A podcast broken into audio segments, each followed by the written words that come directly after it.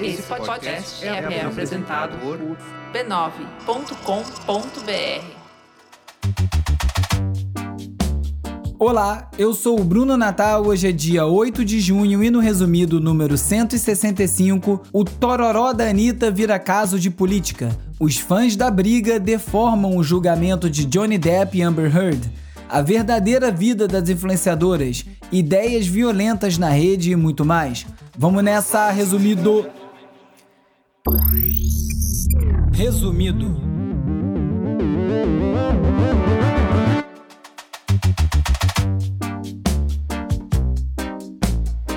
Esse é o Resumido, um podcast sobre cultura digital e o impacto da tecnologia em todos os aspectos das nossas vidas. O Resumido é parte da Rede B9, tem o apoio do Instituto Vero e segue em primeiro lugar na Apple Podcasts.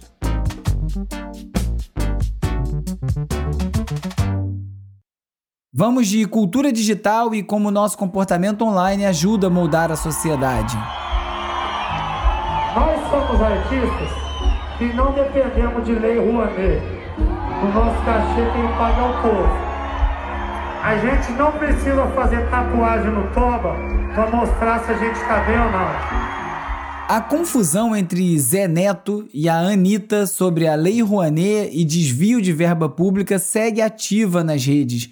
A confusão começou quando o sertanejo Zé Neto falou mal da Anitta, fazendo referência a Tatu, no Tororó, como ela mesma chamou. O que eu não percebi na semana passada, e por isso eu não comentei sobre esse assunto no episódio, foi o aspecto de mobilização online que está fazendo com que esse incidente possa terminar numa CPI. Os fãs da Anitta ficaram bem irritados com essa agressão gratuita, e aí começaram a investigar as alegações do Zé Neto sobre nunca ter levado verba via Lei Rouanet e acabaram descobrindo algo muito pior: um esquema gigante de desvio de dinheiro público através de prefeituras que contratavam artistas por quantias milionárias, quase sempre sertanejos e sempre sem licitação. Os valores dos cachês eram completamente incompatíveis com o tamanho da população dos lugares, e o motivo disso é que funcionários públicos recebiam de volta parte do cachê como propina para comprar aquele show. Um dos artistas que mais se aproveitou desse esquema foi o bolsonarista Gustavo Lima. Tchê, Gustavo Lima e você. Impressionante, sempre os homens de bem nunca falham. Numa entrevista para o Fantástico, a Anitta comentou que já recebeu propostas de prefeituras seguindo esse formato de desvio de verba, mas recusou. E o caldo entornou, e agora o papo é de uma CPI do sertanejo. Tudo porque um fiscal do cu dos outros foi abrir a boca sem perceber que estava abrindo também a tampa do esgoto e irritou um grupo de fãs dos mais engajados na internet mundial. O assunto é sério, mas sabe quem quer muito uma CPI do sertanejo, ganhando atenção aí do Brasilzão todo, tirando o foco da própria incompetência às vésperas de uma eleição em que a sua rejeição já passa dos 50% com alguma folga?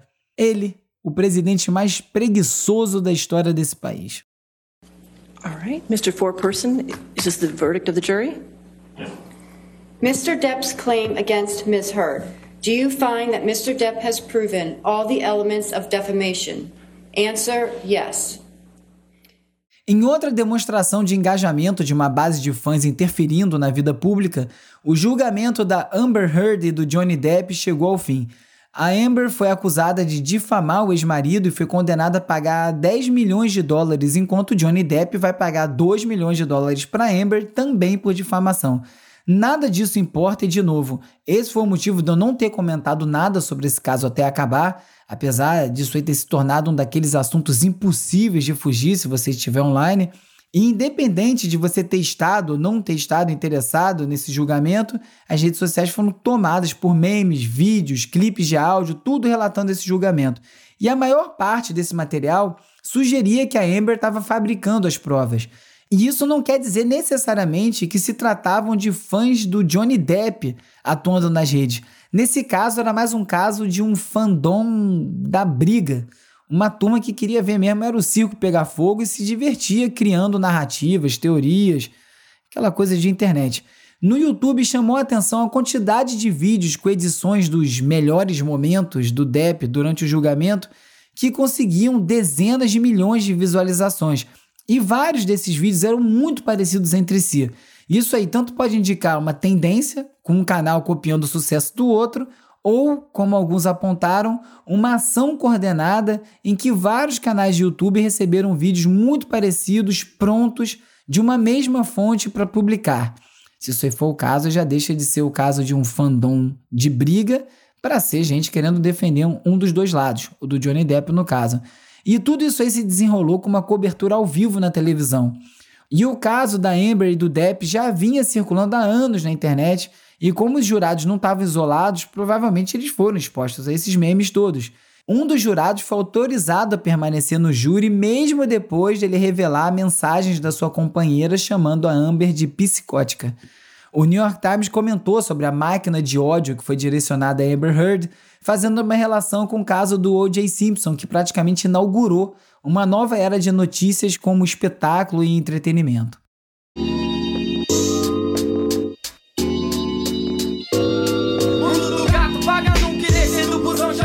O uso do transporte público caiu 34% em São Paulo após a pandemia. A gente ainda está em pandemia, mas dá para entender, né? Depois que as coisas se flexibilizaram. É o que informou o UOL. O motivo não foi o medo de se infectar, mas sim as mudanças sociais, econômicas, com menos empregos, salários mais baixos e, além disso, o trabalho remoto, serviços digitais e compras eletrônicas. Tudo isso aí pode ter influenciado na baixa. Os especialistas disseram que todos esses fatores ainda precisam ser estudados melhor, mas que pelo volume da baixa é muito difícil que seja apenas devido ao maior uso dos aplicativos de transporte, principalmente como Uber, etc., porque dificilmente teria um impacto desse tamanho de 34%. A economia arrochou, tem gente menos empregada e menos gente circulando e o povo tá duro mesmo. Falando agora do transporte público da Alemanha, o ouvinte Bruno Mais me apontou para a hashtag Siltocalipse no Twitter, referente a uma trollada que alguns alemães fizeram com os snobs moradores de Silt. Por conta da crise financeira, o governo alemão criou um passe mensal de uso ilimitado em todos os transportes públicos do país, que custa apenas 9 euros e inclusive vale para turista também. Durante três meses vai existir esse passe. Isso aí disparou o número de viagens na Alemanha, as pessoas estão viajando pelo país, inclusive. E segundo o jornal inglês Guardian, isso aí foi uma forma encontrada pelo governo para estimular o uso do transporte público e tentar dar um alívio financeiro para os consumidores que estão enfrentando o ressurgimento da inflação. Os moradores da ilha de Silt, que é uma ilha bem rica, torceram o nariz e disseram que o seu recanto milionário acabaria sendo invadido pela população.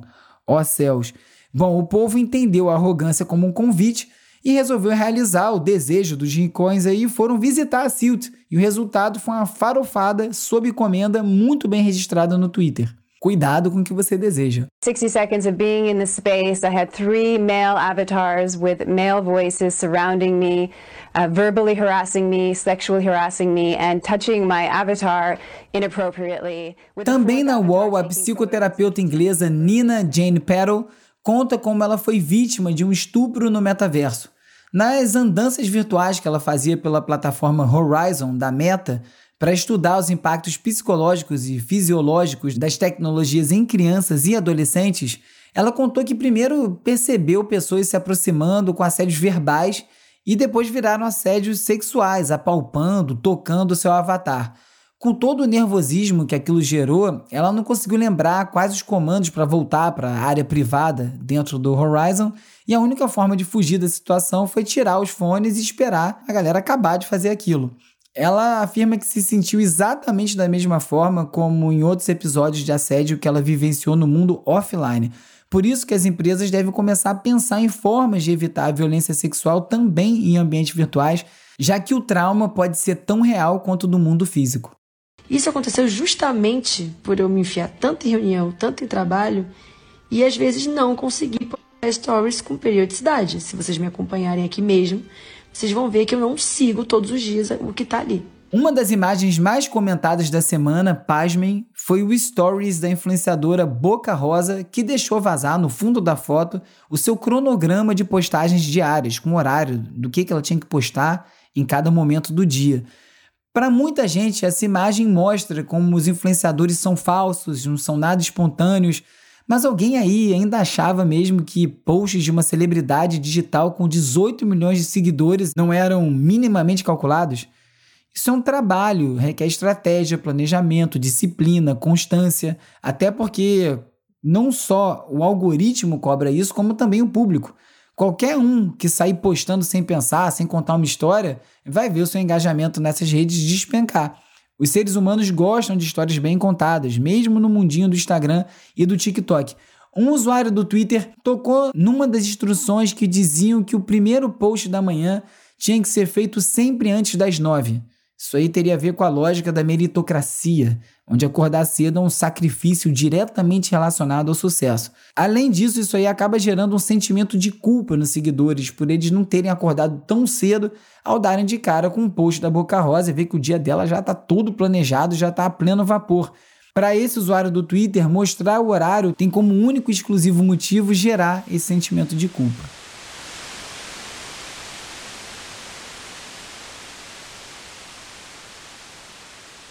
E se você acha que influenciador não faz nada, eu quero ver o que você vai pensar dos produtores de podcast com ruído branco.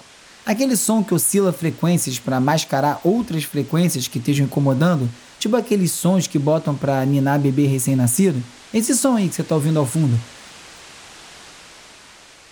Ouvintes de podcast têm procurado esse tipo de som para contrastar com esse mundo barulhento que a gente vive.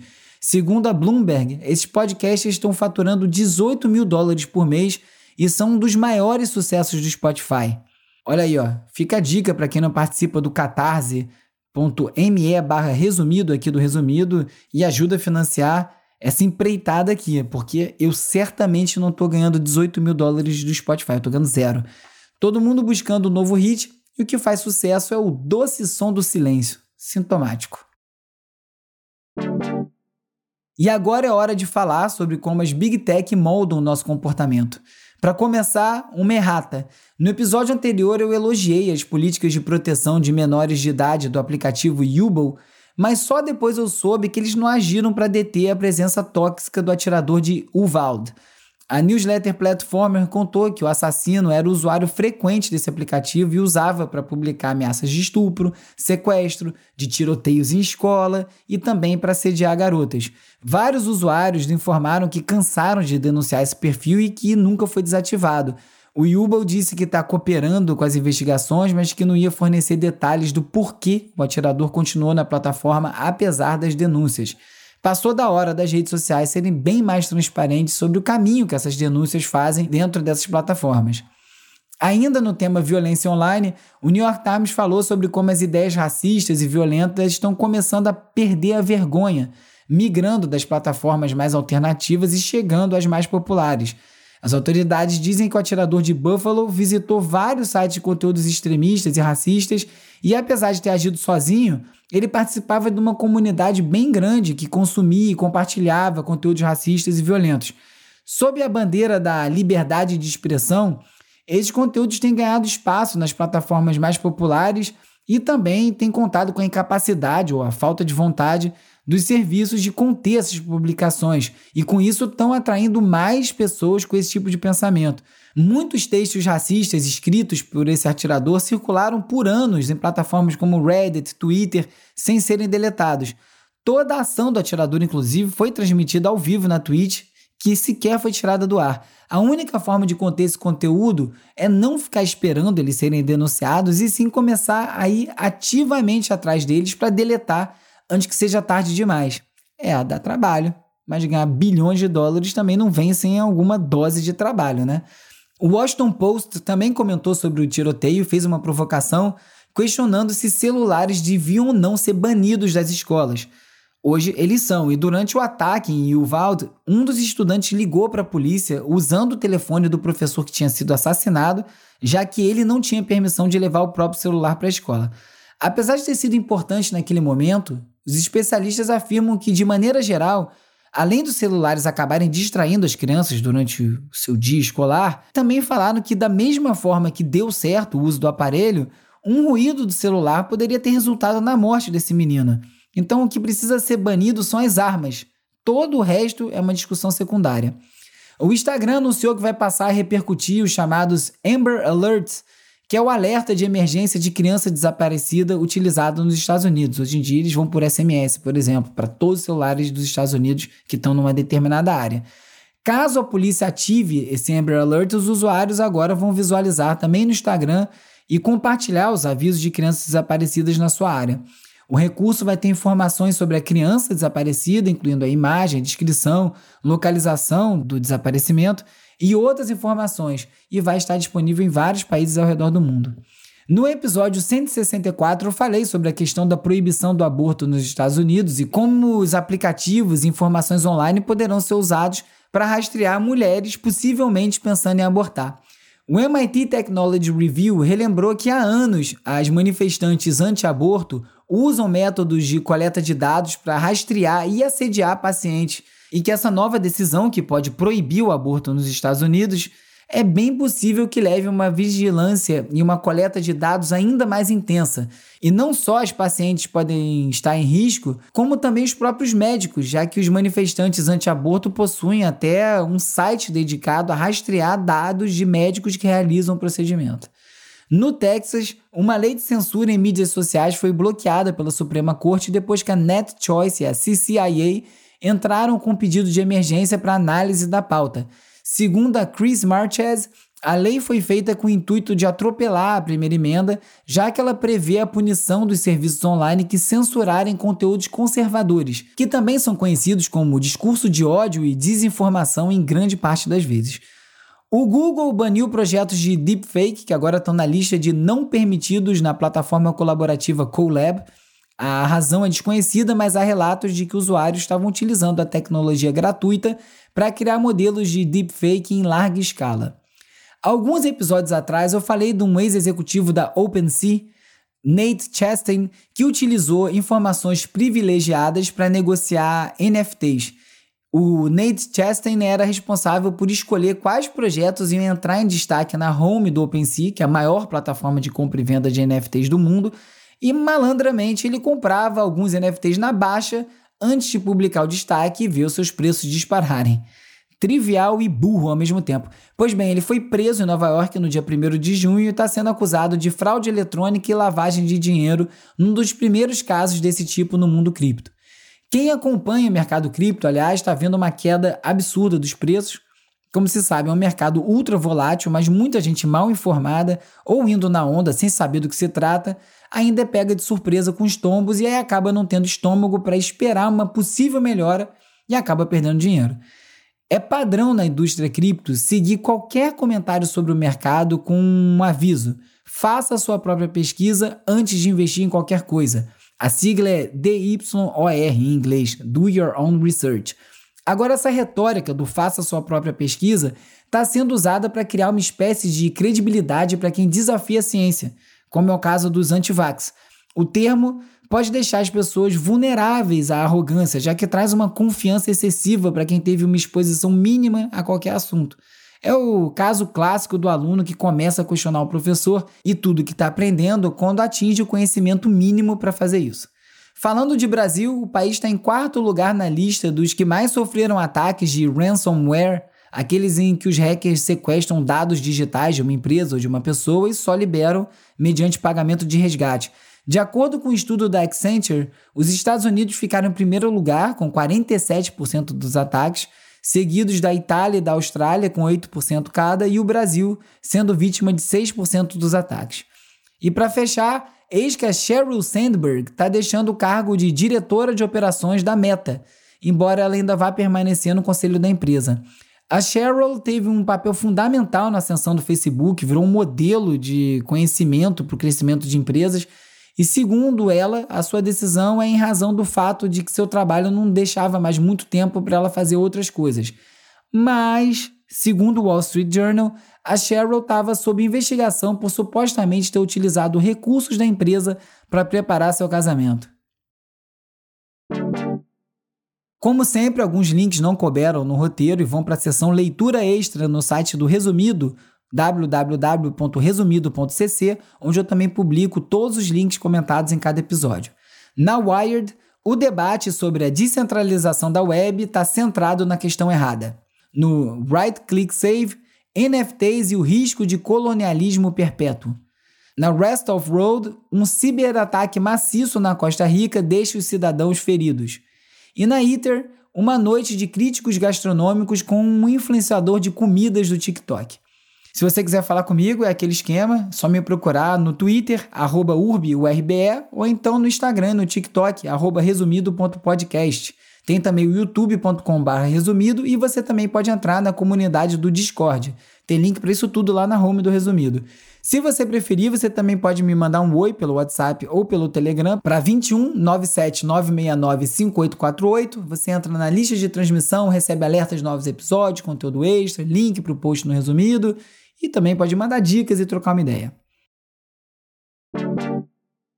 Hora de relaxar com as dicas de ver, ler e ouvir. I'm the king of dreams. Ruler of the nightmare realm. Já vou avisando que saiu o trailer de Sandman, adaptação do quadrinho da DC Comics do Neil Gaiman para Netflix. Tá bem dark, então já começou muito bem.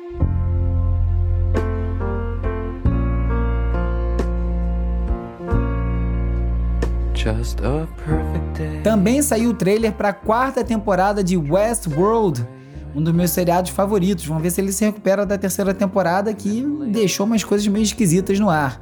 A estreia é dia 26 de junho na HBO.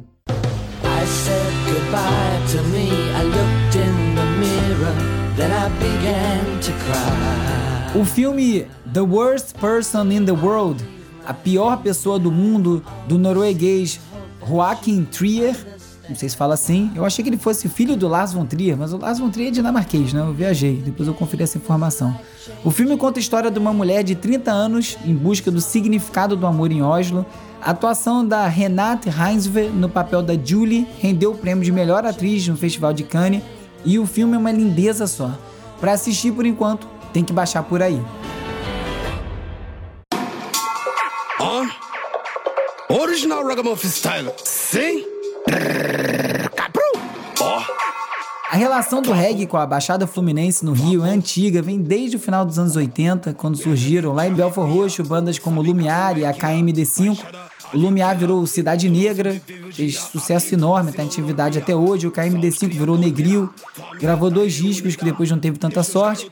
De qualquer forma, ambos viraram ícones do chamado reggae da Baixada, que deu muito o que falar na época. Até o Jimmy Cliff passou por lá para conhecer o movimento.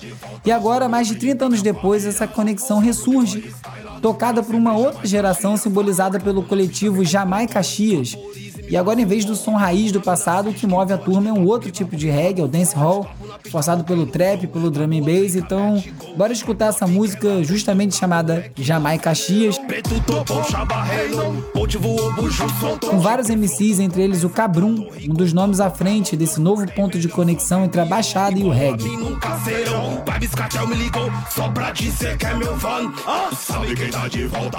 Nesse episódio, você ficou sabendo que o Tororó da Anitta virou um problema na vida dos sertanejos, que os memes deformaram o julgamento do Johnny Depp e detalhes da verdadeira vida das influenciadoras. Soube também que ideias violentas estão ganhando espaço online, que Sandman e Westworld vem aí e muito mais. Se você gosta do resumido, gostou desse episódio, recomenda para mais gente, é muito importante, ajuda demais. E não deixe de curtir, assinar, seguir, dar cinco estrelinhas, deixar uma resenha na plataforma que você estiver escutando esse episódio agora. O resumido é parte da Rede B9 e tem o apoio do Instituto Vero. É escrito e produzido por mim, Bruno Natal. A edição e mixagem é feita pelo Hugo Rocha. A pesquisa do roteiro é feita pela Isabela Inês, com a colaboração do Carlos Calbuque Albuquerque. As redes sociais são editadas pelo Lucas Vasconcelos, com o design do Felipe Araújo e animações do Peri Selman. A foto da capa é do Jorge Bispo e o tema original foi composto pelo Gustavo Silveira. Eu sou o Bruno Natal, obrigado pela audiência. Semana que vem tem mais. Resumido.